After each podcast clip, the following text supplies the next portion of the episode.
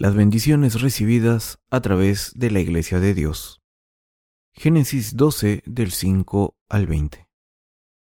Tomó, pues, Abraham a Sarai su mujer, y a Lot, hijo de su hermano, y todos sus bienes que habían ganado, y las personas que habían adquirido en Aram, y salieron para ir a tierra de Canaán, y a tierra de Canaán llegaron.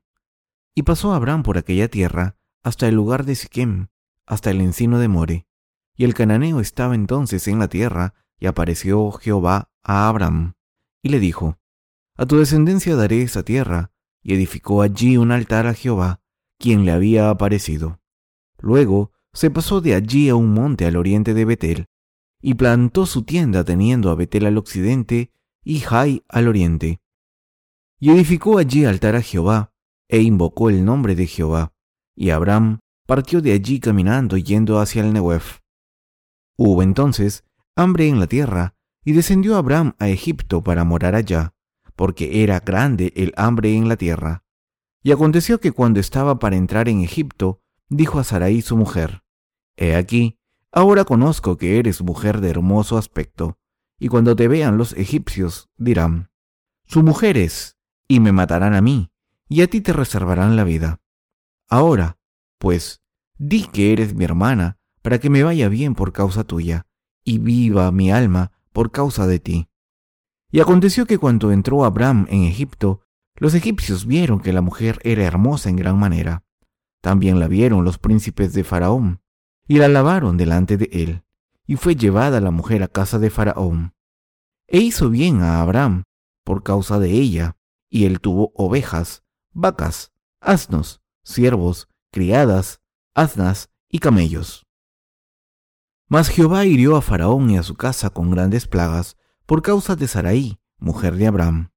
Entonces Faraón llamó a Abraham y le dijo, ¿Qué es esto que has hecho conmigo? ¿Por qué no me declaraste que era tu mujer? ¿Por qué me dijiste, es mi hermana, poniéndome en ocasión de tomarla para mí por mujer? Ahora, pues, he aquí tu mujer, tómala y vete. Entonces Faraón dio orden a su gente acerca de Abraham, y le acompañaron, y a su mujer, con todo lo que tenía. Abraham se llevó a toda su familia, incluyendo a su sobrino Lot, y todas sus posesiones a la tierra de Canaán. Pero había otras tribus viviendo en esta tierra, y estos eran los descendientes de Cam. Sin embargo, cuando Abraham llegó a Canaán, Dios se le apareció y le dijo que le daría esta tierra a él y a todos sus descendientes. Cuando Abraham llegaba a una tierra extraña, lo primero que hacía era construir un altar y ofrecer un sacrificio a Dios. Siempre ofrecía un sacrificio de fe primero. El pueblo de Dios es bendecido a través de su iglesia.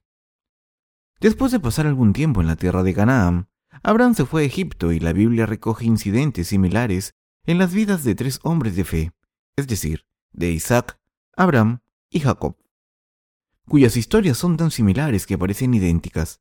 Aquí debemos entender qué es lo que Dios está intentando decirnos a través de estas historias. Abraham tuvo que ir a Egipto a causa de una gran hambruna, aunque Dios le dijo que no lo hiciera, y cuando llegó allí, les dijo a los habitantes que su mujer era su hermana, ya que tenía miedo de ser asesinado a causa de su mujer. Isaac hizo lo mismo. Aquí en Egipto, Abraham se volvió cobarde, aunque nunca lo había sido en la tierra de Canaán. La civilización egipcia de aquel entonces estaba muy desarrollada, así que no era un país fácil de tratar. Como la civilización egipcia ya había pasado por la edad del hierro, para Abraham, un nómada era un oponente muy duro. Había ido a la tierra de Egipto para buscar comida a causa de la hambruna y para buscar pastos buenos para su rebaño. Pero cuando vio lo avanzados que eran los egipcios, se dio cuenta de que iba a ser difícil. Además, los egipcios estaban muy impresionados con la belleza de su esposa y muy interesados en ella. En aquel entonces, cuando un hombre viajaba a una tierra extranjera acompañado por su mujer, no era raro que los habitantes de esta tierra quisieran matar al hombre para tomar a su esposa. Por eso, Abraham se sintió tan amenazado. Le dijo a su mujer que dijese que era su hermana. La mujer de Abraham fue llevada al palacio del faraón, probablemente para ser ofrecida como una de sus concubinas. Sus subordinados la llevaron al faraón porque era muy hermosa, y el rey también estaba encantado de verla. ¿Cómo trató el faraón a Abraham cuando le llevaron a su mujer? Le ofreció muchas cosas como rebaños y bueyes. Abraham recibió estos regalos.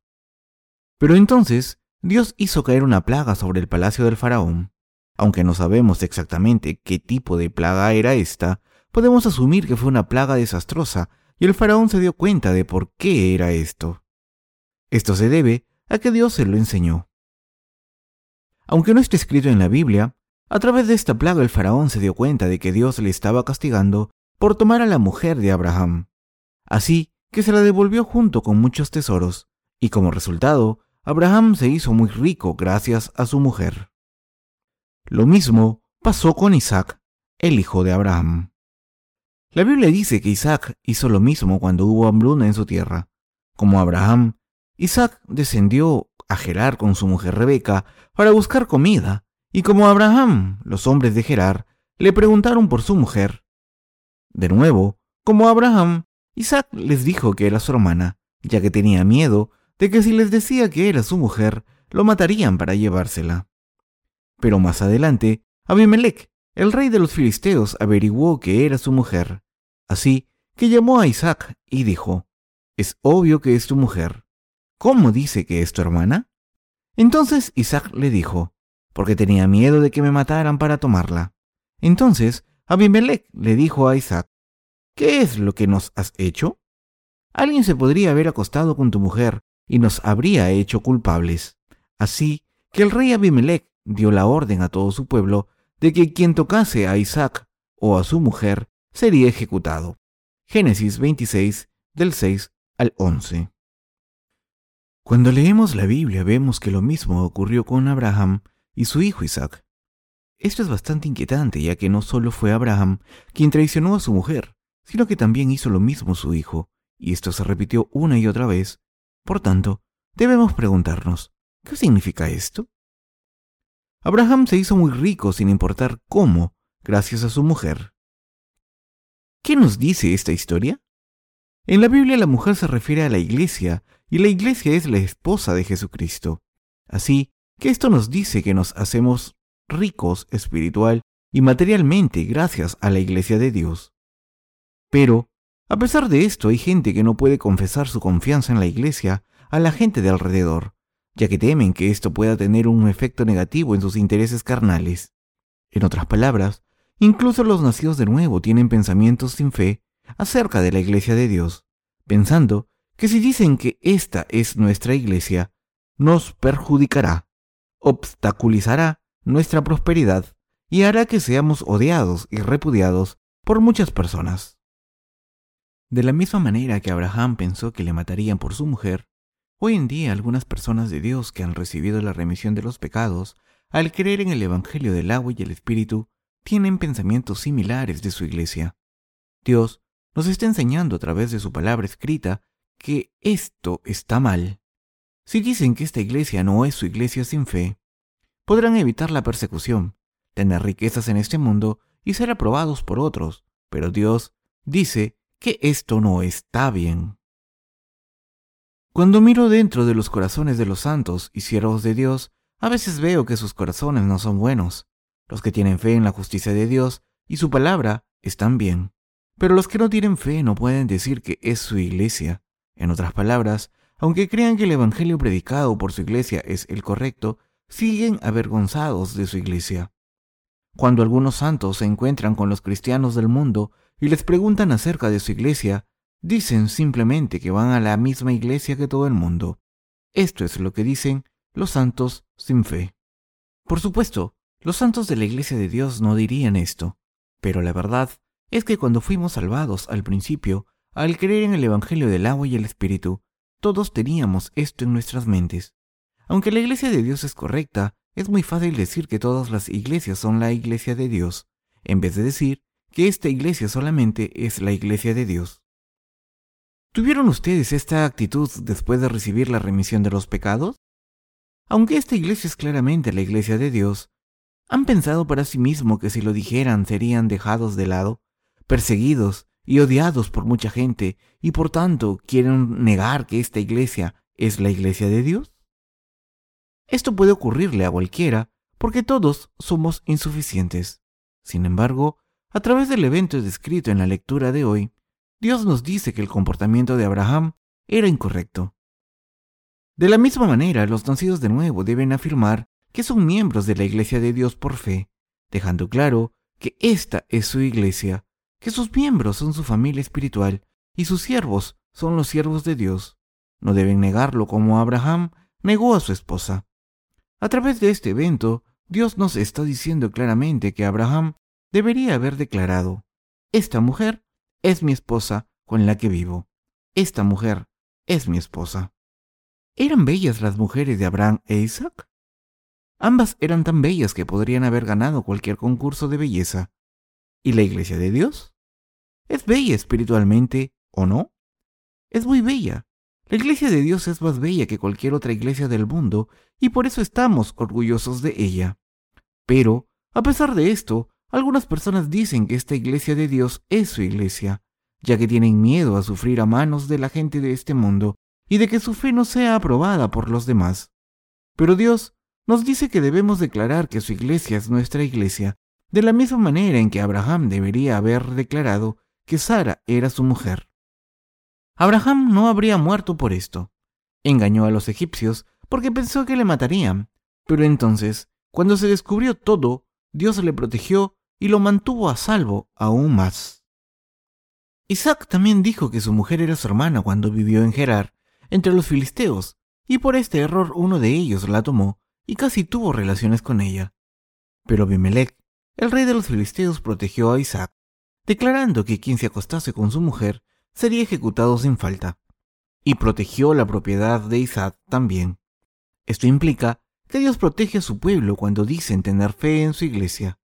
Algunos santos nacidos de nuevo piensan que serán arruinados y repudiados por los cristianos del mundo como herejes si dicen por fe que la iglesia de Dios a la que pertenecen es la verdadera iglesia de Dios. Pero en realidad, la iglesia a la que van será aprobada como la iglesia buena y correcta. En otras palabras, si utilizan su fe ante Dios y hacen conocer su iglesia, en vez de ser repudiados, serán reconocidos por la gente del mundo y les tratarán bien. Por tanto, no nieguen su iglesia sin fe, temiendo por sus vidas. Aunque estoy seguro de que ninguno de ustedes lo haría, ¿quién sabe si alguno de nosotros acabará negando la iglesia de Dios? De hecho, hay personas que hacen esto incluso después de haber sido salvadas. Estas personas no pueden separar su fe de su antigua iglesia, aunque escuchen el Evangelio del agua y el Espíritu y sepan que este Evangelio es el verdadero Evangelio. Como Abraham, también dicen que sus mujeres no son sus mujeres, sino sus hermanas. La Biblia nos dice que afirmemos con seguridad que la iglesia de Dios es nuestra iglesia y que se lo digamos a todo el mundo, en vez de estar avergonzados. También tenemos los mismos miedos que hicieron que Abraham dijese que su mujer era su hermana. Por eso, dudamos en entrar en la iglesia de Dios incluso después de nacer de nuevo. No nos decidimos a unirnos a la iglesia incluso después de ser salvados de nuestros pecados. Pero Dios nos está diciendo claramente que no hagamos esto. Nos está diciendo que digamos claramente que nuestras mujeres son nuestras mujeres en vez de callarnos. Por eso, estas cosas están escritas en la Biblia muchas veces. Abraham, Isaac y Jacob también viajaron a tierras gentiles como Egipto, y las mujeres de estos hombres de fe eran muy hermosas. Eran más hermosas que ninguna otra mujer del mundo. La mujer de Abraham era más hermosa que ninguna otra mujer del mundo. Incluso los gentiles fueron hechizados por su belleza cuando la miraron. ¿Qué significa esto para nosotros? ¿Nos está diciendo la Biblia que Sara era una mujer hermosa? ¿Nos dice el pasaje de las escrituras de hoy simplemente lo hermosa que era Sara? A través de esto, Dios nos está hablando de su iglesia y nos está diciendo que protegerá a su iglesia. La mujer de Abraham fue llevada al palacio del faraón, pero ¿qué hizo Dios? ¿Qué hizo al enviar una plaga al palacio del faraón? Hizo que la mujer de Abraham fuera devuelta a Abraham. Esto significa que Dios defenderá a su iglesia, y esto también significa que a través de la iglesia de Dios, los creyentes que viven sus vidas de fe en esta iglesia serán protegidos del mundo y sus herejes.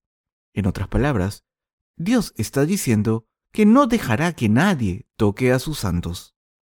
Sinceramente, ¿acaso los que están reunidos aquí no sintieron vergüenza después de recibir la remisión de sus pecados? ¿Estaban completamente sin vergüenza? Al encontrar la iglesia de Dios, tenían vergüenza de decirles a los que no habían nacido de nuevo que esta iglesia es la iglesia de Dios y que esta es su iglesia? Mis queridos hermanos, sé que casi todos ustedes tenían estos pensamientos en sus corazones, aunque no los pusieran en acción.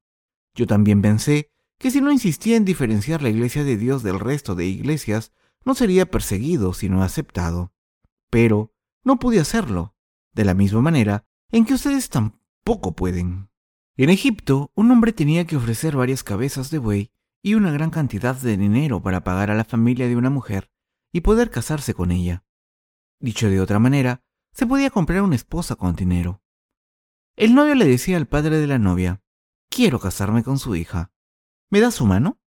Entonces el padre de la novia decía, ¿cuánto dinero has ahorrado para poder casarte con mi hija? ¿Tienes suficiente dinero? Solo te puedes casar con mi hija si nos pagas suficiente dinero. Entonces, el novio reunía el dinero necesario y lo llevaba a la casa de la novia. Entonces, la novia se convertía en una sola persona con el novio. Lo mismo ocurre con nuestra salvación. Jesucristo también nos compró con su propia vida. Para hacernos suyos, pagó el precio más caro que era su vida, cambiándola por la nuestra. Por tanto, puedo decir que Cristo es mi novio, he sido protegido y bendecido por Dios gracias a su iglesia. Si no fuese por la iglesia de Dios, ¿cómo podríamos haber recibido las bendiciones y el amor de Dios? Habría sido imposible. Estoy seguro, gracias a la iglesia, y por eso puedo decir con toda confianza, mi mujer es hermosa, mi iglesia es la iglesia de Dios, es la más hermosa. Mis queridos hermanos, les pido que no traicionen a su mujer y vivan con ella toda la vida. Aunque el dinero es indispensable, ¿pueden prescindir de sus mujeres? Por supuesto que no. Por mucho dinero que tengan, no pueden ser felices sin sus mujeres. ¿Aman a la iglesia de Dios, mis queridos hermanos? Estoy seguro de que sí, porque aquí encuentran descanso y aunque a veces pasen por dificultades, pueden hacer la obra justa del Señor. Podemos recibir todas nuestras bendiciones a través de la Iglesia de Dios. Mis queridos hermanos, no busquen solo el dinero, deben buscar la justicia de Dios. Debemos darnos cuenta de que somos las esposas bellas de Jesucristo y que el Señor se nos llevará en el futuro cercano. Esto es lo que la Biblia nos enseña en el pasaje de las Escrituras de hoy. Por tanto, no debemos dejar nunca la iglesia de Dios, abandonando la fe. Debemos confiar en la iglesia de Dios, disfrutar de las bendiciones que nos ha dado Dios por fe y servir al Evangelio. Amén.